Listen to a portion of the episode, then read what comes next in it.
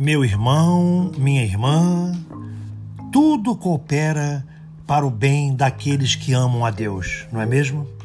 Então, manifeste constantemente seu amor a Deus, amando a todas as criaturas que são a manifestação da divindade em redor de você. Deus se revela ao homem através do próprio homem.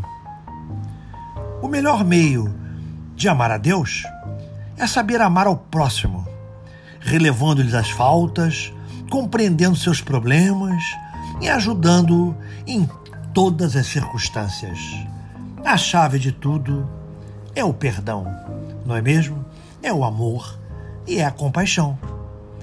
Graças a Deus, graças a Jesus.